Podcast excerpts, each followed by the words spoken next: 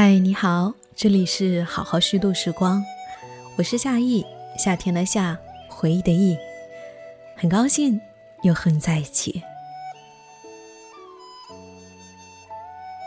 时光如梭，一晃，也许就是一个十年。回首起过去的十年，你是如何度过的？人生有了哪些转变呢？在这一期的节目当中，想要跟你分享宽宽的十年。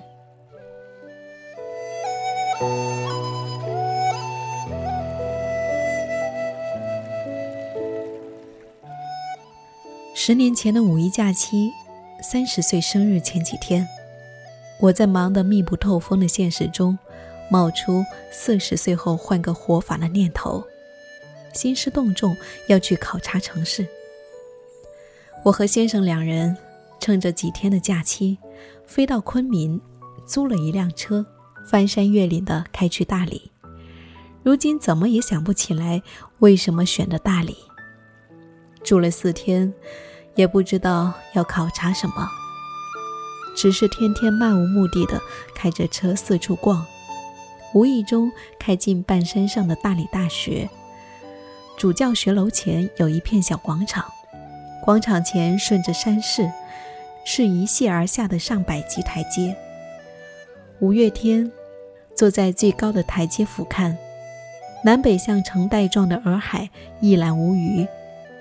景致大开大合，远水托澜，山色堆青，磅礴的空间感灌入胸腔。想起那一趟之前刚在故宫展览上看到的山水画，古人的林泉之志。这样一个抽象的词，顿时变得亲切起来。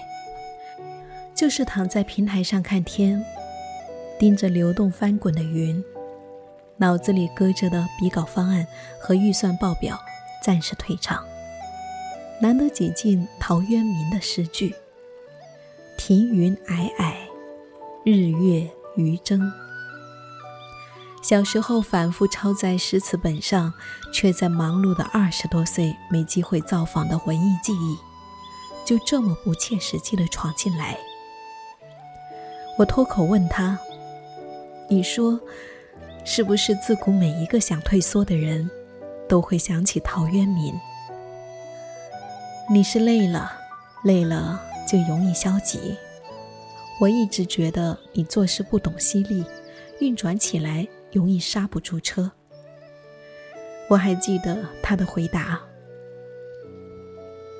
只是累吗？”我很困惑。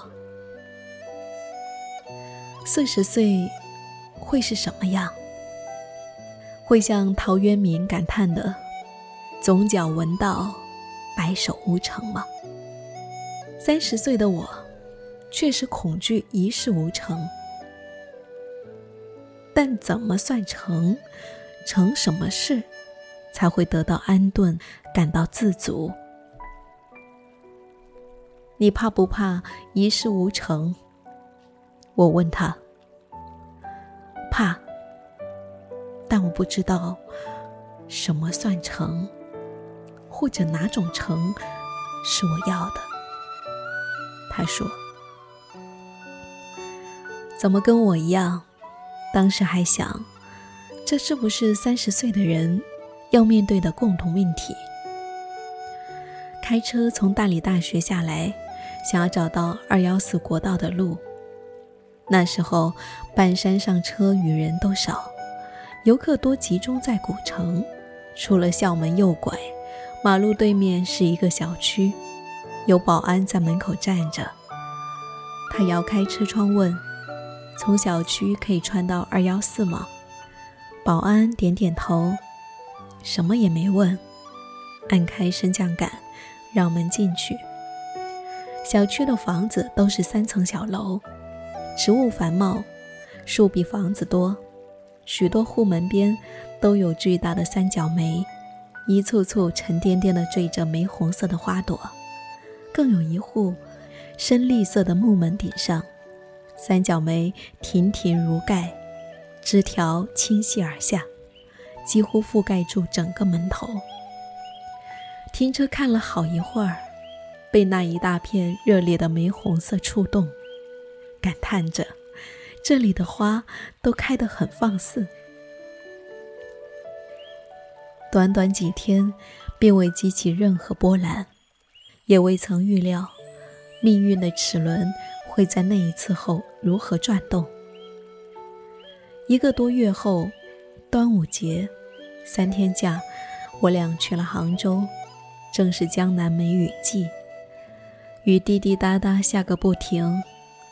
出去一会儿，一身潮气回来，他难得笃定地说。我不喜欢多雨的城市，于是作罢。又攒出一个周末，去了一趟珠海，住了两天。一天吃早茶到下午，一天吃夜宵到凌晨，很舒服，好像也只有舒服。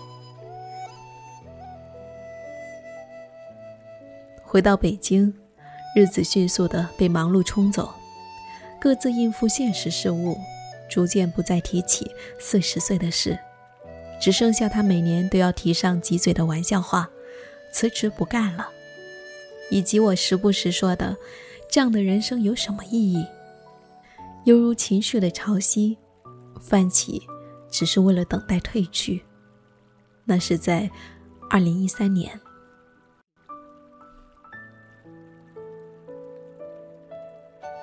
四十岁生日前两天，带着快九岁的女儿，去昆明看西南联大遗址展览馆，又意外的在云南省博物馆看到了法门寺藏品来滇的特展，让我想起第一次看到这些藏品的时候，是高一暑假去西安，算了算，应该是一九九八年。女儿从联大展览馆出来，跟我念叨着她印象深刻的。梅贻琦在人生最后说的话，大意是：一生很短，要有勇气做一个平凡的人，不必追求轰轰烈烈。晚上睡前又聊起，他说，以前那些老师和学生从北京来云南，是为了让自己和那时候的国家更好的活着。又问说，妈妈，你和爸爸从北京来大理？是不是也为了我们更好的活着？我不知道该怎么回答。问他：“你觉得什么算是更好的活着？”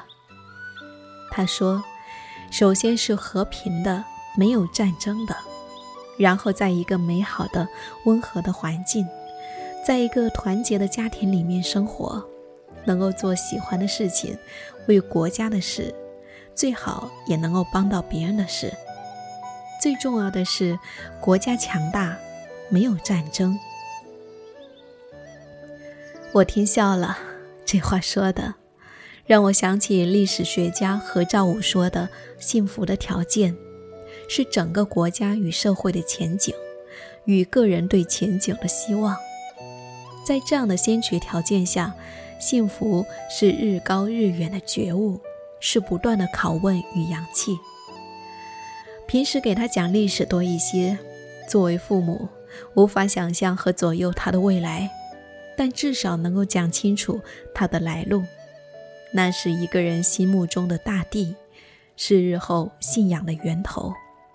他睡着了，我想了很多，想起二零一三年之后十年，怎么一下子就过去了？生命中有了值得标记的年份，是在提醒。剩下的比走过的少了。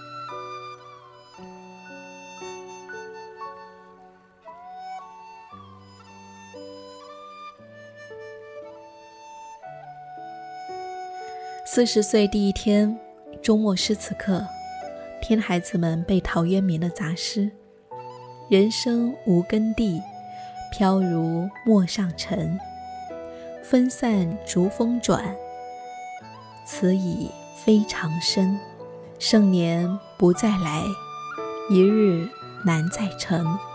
及时当勉励，岁月不待人。无忧无虑的童年，这些诗句背得欢欢喜喜，我却听得感慨万千。还没有等到四十岁，我们就换了一个活法。二十岁抱定丁克想法的两个人，三十当头，忽然就想要有个孩子。来大理这些年，重新扎根安居乐业，一眨眼就四十了。甚至那一趟大理之行，所见一大片热烈的玫红色三角梅，都像一个隐喻，暗示了接下来的十年。纵情恣意地做了想做的事情，深入了想要探索的领域，志向与道路从未如此清晰。同时，踩过深坑，趟过泥水，也承受了放肆活过的代价，时而沮丧，时而自满，就这么磕绊着过来了。做了很多事，想说的话反而少了。写字时。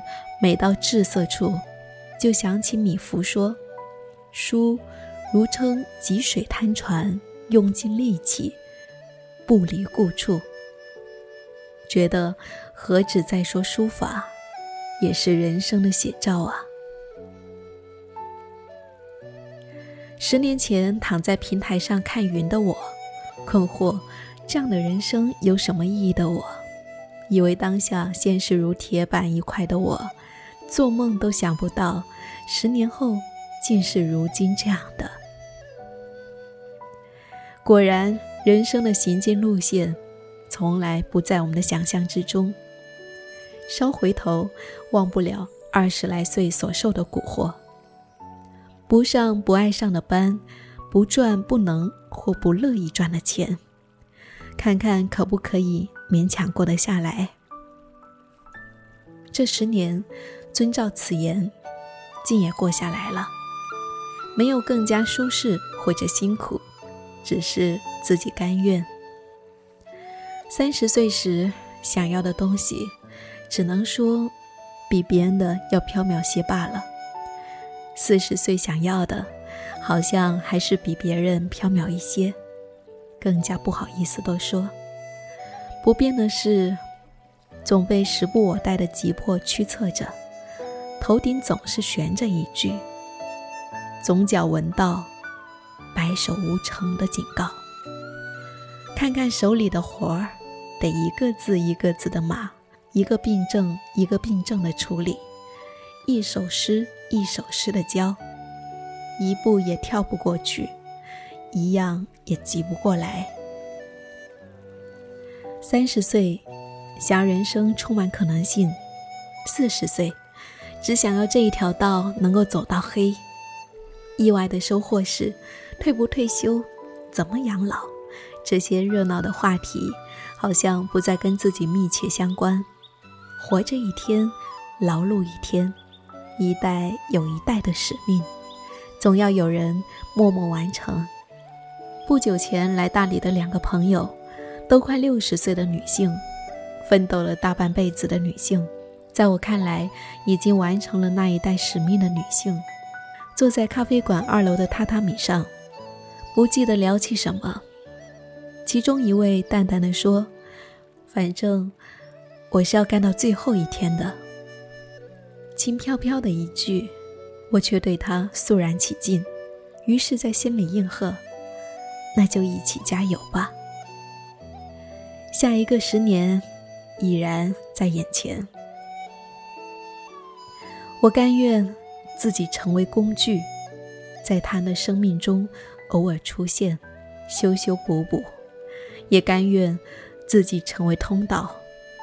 当他人目光触及这悠远而深邃的文化，走上这遥遥的路时，能多一盏山野大雾里的灯啊！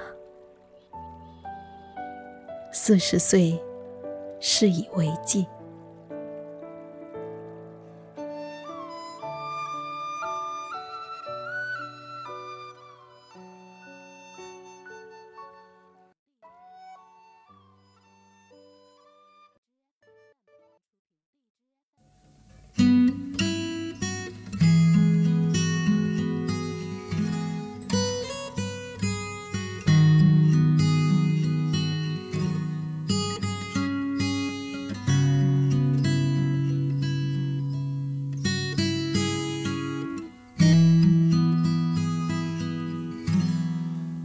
举东篱下，悠然见南山。南山有生机，飞鸟相与还。尘世纷扰多，便引至天远。陋室也不陋，短衣也安然。尽心度一生，管他富贵与贫贱，杯中酒斟满，举杯敬明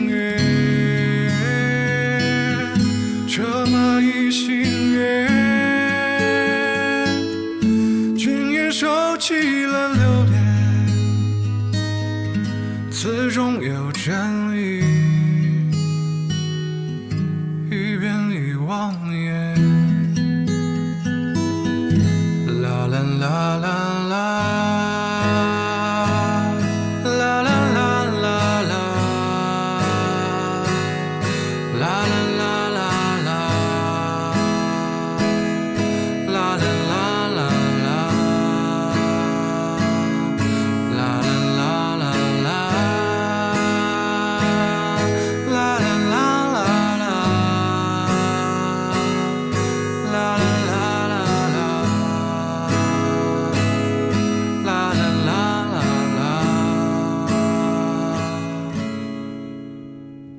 尘世纷扰多，便引至天远。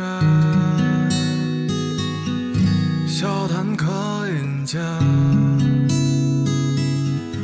往事随风远，往事随风远。